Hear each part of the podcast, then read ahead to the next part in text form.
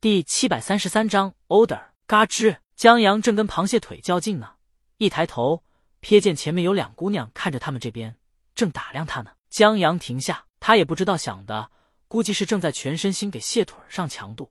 脑袋短路的缘故，下意识的拿起旁边未曾染指的蟹足，示意了一下，想着他们是不是想尝尝。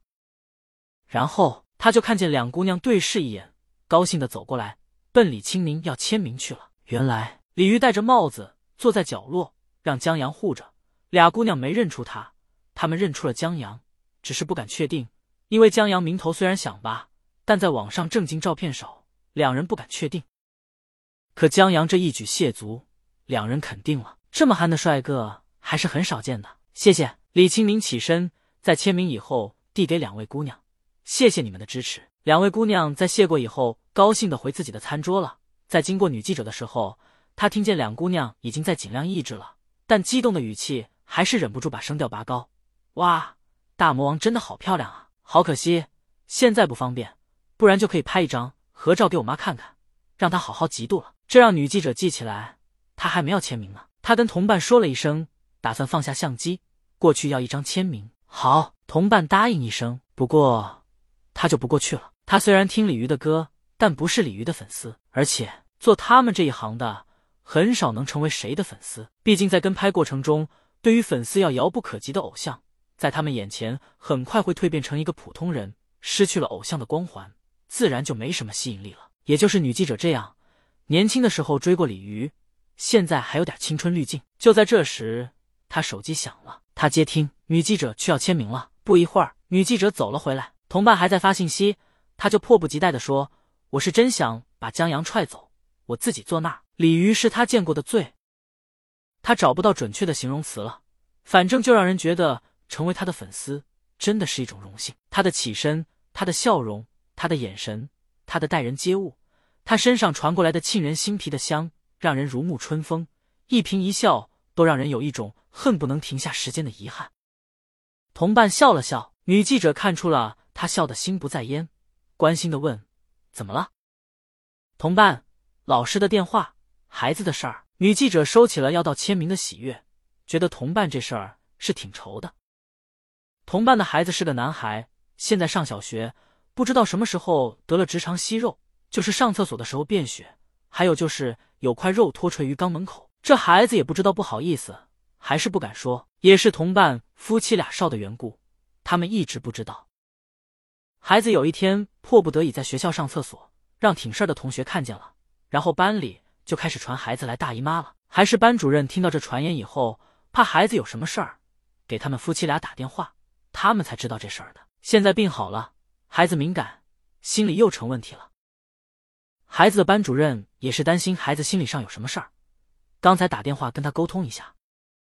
唉，女记者想说两句话，不知道说什么。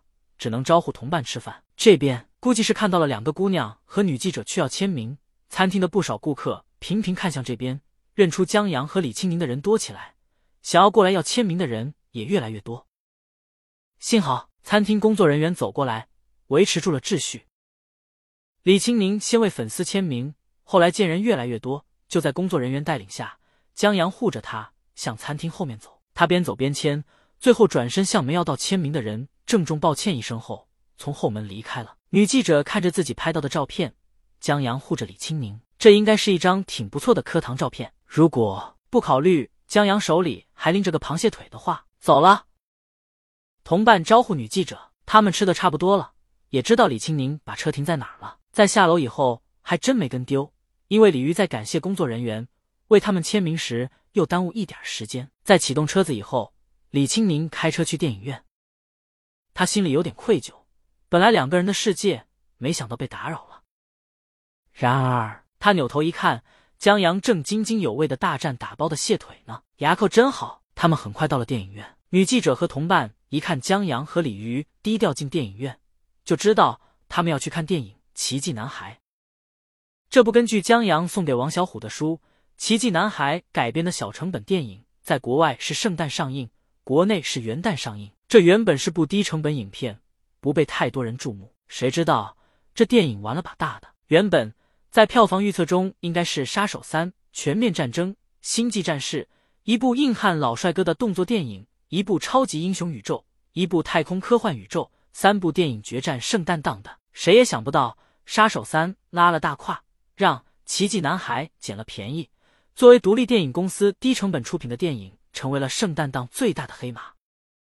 当然，这是老米那边的事儿。在国内，这部电影虽然口碑挺高，有固定受众，但水土不服。面对手握《沧海一声笑》大杀器的鹿岛武侠电影，营销很火的爱情电影，王峥影帝犯罪电影就不太够看了。不提总票房，单提单日票房，《奇迹男孩》现在最大的竞争对手是《十二公民》。这事儿闹的，对于这部电影，国内观众最的，估计就是江阳这对夫妻了。正好，他们今天碰上了。女记者忙去买了两张最近场次的《奇迹男孩》，在他身后。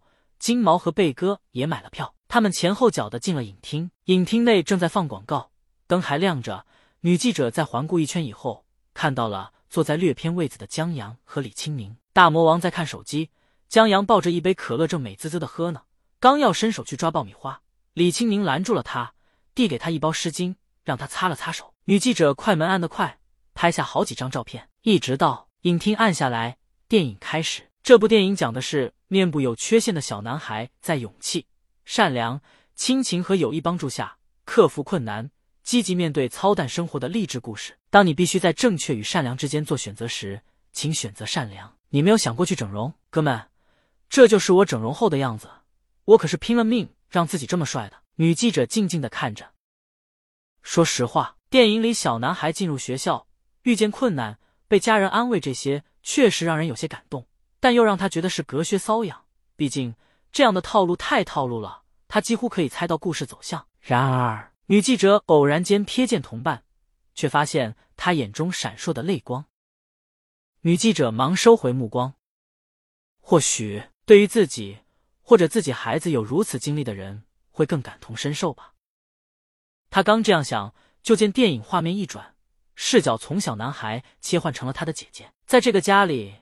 弟弟是太阳，父母姐姐是行星，围着弟弟转。可他也是父母的孩子，在看到姐姐回房间时回眸，看着爸爸妈妈在弟弟房间逗在学校遇见挫折的他开心时，他脸上羡慕的表情让人心疼。女记者一下子破防了，她太懂这种对弟弟特别想恨却不能恨，更恨不起来的心情了。他父母有些重男轻女，有什么好吃的都是先紧着弟弟，但弟弟每次都会先让给他。每当这时，女记者看着弟弟，就心情很难说，就如同电影里的姐姐看着弟弟。明明你让我受尽了委屈，明明你让我如此孤单，被家人忽视，可是我还是那么爱你。妈的！女记者低骂一句：“这剧本写的也太戳人心窝子了，真不知道老贼怎么写出来的。”她下意识的看向江阳方向，电影院略黑，看不清江阳的表情，但看他脑袋左看右看的样子，女记者忽然想到了。江阳在螺蛳粉店前的得意劲儿，他现在估计也是那德行。不行，女记者克制住自己，不能哭出来，不能让老贼得逞。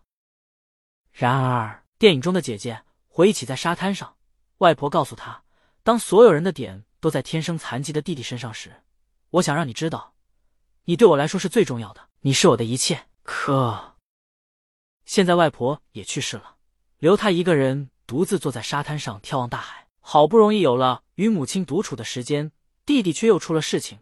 最后在父母束手无策时，却不得不自己出马去安抚弟弟。就在这时，音乐响起，李清明轻柔的嗓音响起：“I used to close my eyes，我曾经闭上双眼，祈祷可以生活在另一个家庭。The older I get, the more that I see。年纪渐长，阅历增多。My parents aren't heroes, they're just like me。我明白，父母也不是英雄。”他们只是像我一样，一把刀精准的插到女记者心脏。他仿佛听见了 K.O. 的声音。这首歌就像那句对话：“你看，这个孩子好懂事啊，你怎么知道他是不是害怕、沉默、妥协呢？”电影里的姐姐听话的让女记者心疼，太狠了。江阳这杀千刀的把大魔王都用上了，饶是如他努力克制，也止不住擦拭眼角。女记者不去看江阳，就知道。他现在得意的样子，太找打了，太恶心了，太他妈牛皮了！女记者算知道这电影为什么分儿高了，因为他不止从小男孩角度切入，还从姐姐、姐姐朋友、小男孩的朋友切入，让每个人物的形象很立体，也能让观众的理解这些人物的抉择。这才是他最厉害的地方，也是最打动女记者的地方。他最初还克制，后来就干脆克制不住了，看着看着就看哭了，不知不觉间就看到了电影结束，观众们情不自禁的鼓掌，然后他就更伤心了，因为同伴抢走了他的签名。